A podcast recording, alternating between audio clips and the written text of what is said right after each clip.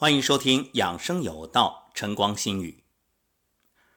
如果我告诉你有一种东西，它可以从上到下毁你全身，而且是一种世界性的危害，你会想到什么？是烟？是酒？不，烟和酒当然有危害，只不过呢，还没能达到覆盖全人类的地步。毕竟。人们对烟酒是保持着高度戒备的，就算是吸烟者、嗜酒者本人也知道这一点。可我说的这一种从上到下毁全身的食物，却被很多人所忽视它的危害。世界卫生组织曾调查了二十三个国家的人口死亡原因，得出结论：对这种食物的偏爱。带来的危害比吸烟还要大。长期试食这种食物，平均寿命比正常饮食的人要缩短十到二十年。那究竟是什么呢？一个字：糖。有人可能会说：“你这也太夸张了，危言耸听吧？糖怎么会比烟和酒危害还大呢？”其实，在这里真正想表达的是，人们恰恰。容易忽视糖的危害，所以做这档节目的目的，也正是希望引起大家的重视。在许多年前，英国媒体的报道中就引用了一位专家沙利诺顿博士的话，说糖瘾同烟酒危害一样，会增加多种疾病的患病几率。说到对糖上瘾，这几乎是一个普遍现象。你就看看大街小巷随处可见的甜品店、奶茶店就知道了。那人为什么会对糖上瘾呢？对人的脑部扫描发现，饮用含糖的奶昔可以触发大脑的奖励中心，奶昔中的脂肪含量则不会对其产生影响。所以摄入的糖分越多，奖励受体就会变得越不敏感。而为了获得满足感，人就会渴望更多的糖分。一句话，就是总想要更多来刺激。而当人的体重上升之后，从食物中得到的快感会减少，所以也越发需要糖分。这就意味着陷入一种恶性循环：越胖越想吃糖，越吃糖越胖。有一项针对十几万美国人所做的长达三十多年的随访。结果发现，喝含糖饮料越多的人，早死的风险越大。其中，女性的几率高达百分之六十三，男性呢则有百分之二十九。另外，过量摄取糖分还会间接增加患癌的风险。过多的糖分摄取会导致肥胖，肥胖与癌症有极大的相关性。二零一四年，世界著名医学期刊《柳叶刀》刊出了一项以五百二十四万名英国人为随访对象的研究成果。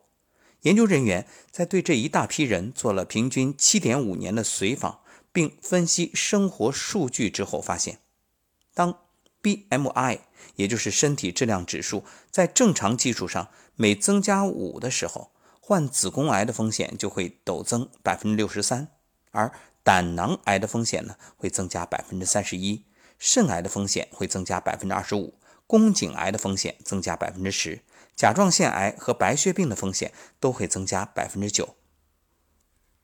糖的危害远不止此，那么接下来再列举几点，一个就是导致血糖高。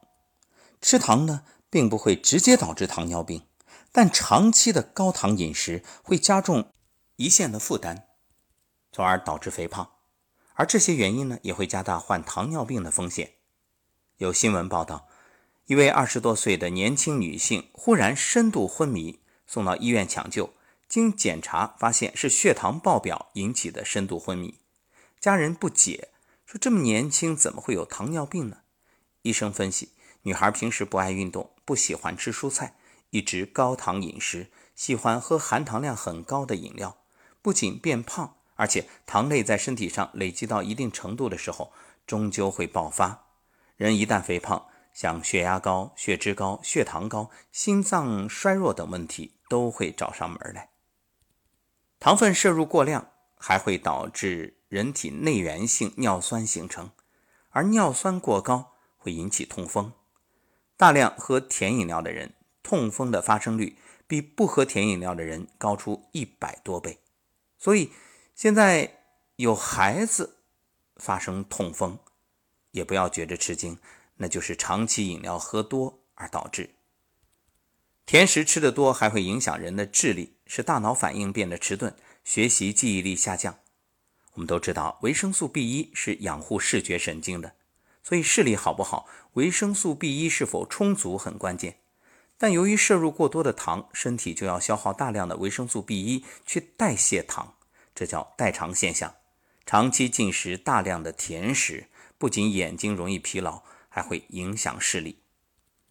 另外，甜食呢会升高血液中的甘油三酯，使血液粘稠度增加，导致血脂高，甚至形成血栓。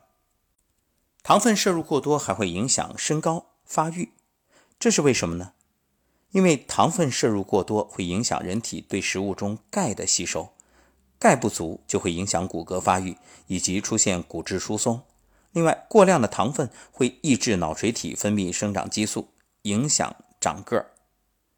女性摄入糖分过多的时候，容易导致阴道炎，还会增加得乳腺、子宫等疾病的风险。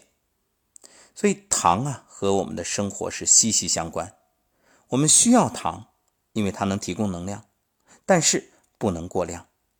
正所谓过与不及皆为病。那么一般来说，每天每人的糖的摄入量控制在五十克以内，最好呢能控制在二十五克以内。那二十五克是多少呢？我们来做个比喻啊，比如。一瓶三百三十毫升的可乐大约就有三十五克糖，所以你喝这一瓶可乐你就已经超标了。一瓶四百三十毫升的果汁呢，大约有四十五克糖。还有啊，像那个甜味的饼干，几块大约就有十克糖了。各位想想，你超了吗？这么一说，恐怕大家会大吃一惊。哎呀，那早就超了呀！是啊。以上所说不过是我们日常饮食的一小部分，如果将糖的摄入量汇总，那肯定远远超过五十克。所以说，每天不知不觉糖的摄入已经超标，这个必须要重视。那我们究竟如何来减少糖分的摄入？一个呢，如果你经常喝咖啡或者奶茶，可以试着啊，先慢慢的改变一下习惯，就是。糖加少一点，开始不习惯，但是循序渐进，很快会适应。慢慢的，你就不想放了。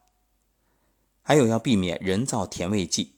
虽说甜味剂不含糖分，但是这个甜味不能帮助你戒掉糖瘾，因为甜味剂同样会刺激人对于甜食和含糖饮料的渴望。还有啊，要减少含糖的甜点的摄入量和摄入频率，比如每次想吃的时候。可以比上次少吃一点呃，每周吃的次数呢也减少一点。建议大家每周可以限量，这样呢和你的生活中的一些计划相结合，作为一个奖励，就是我完成什么任务就奖励多少，但是严格控制这个奖励的量。其实啊，物以稀为贵，有没有发现小时候吃点心特别香？一方面是因为那个时候的工艺可能人造的添加剂比较少，纯手工制造；还一个原因就是小时候能吃到这些点心的机会少，可能逢年过节吧，所以吃到的时候就格外珍惜。你看，我就记得小时候特别盼过生日，因为生日能吃蛋糕啊，蛋糕一定是生日才吃的，平时极少有机会能吃蛋糕。那现在的孩子。天天想吃就吃，啊，随时能吃，所以对生日好像也没什么太多的期待了。另外啊，像一些深加工的零食，什么肉干啊、话梅啊，这些其实都有糖，因为追求的是口感，所以都会在里面添加。那这些零食建议大家也少吃。还有啊，一些含糖的酱料。比如番茄酱，这个也要尽量避免。另外，像红烧肉这些需要加糖的菜，那要控制它的摄入量。当然，我知道想要控制很难，尤其这个季节，你看各种冰淇淋啊、饮料啊，实在是太过诱惑。建议在手机上做个记录，你这一天吃了哪些东西，分别做个登记，最终啊汇总一下，到底这含糖的总量有多少？不算不知道，一算吓一跳。当然了，这只是建议。至于要不要控制糖的摄入，完全取决于你自己。而控制与不控制，最终意味着你的人生会走上两条路。那你究竟是选择健康呢？健康呢？还是健康呢？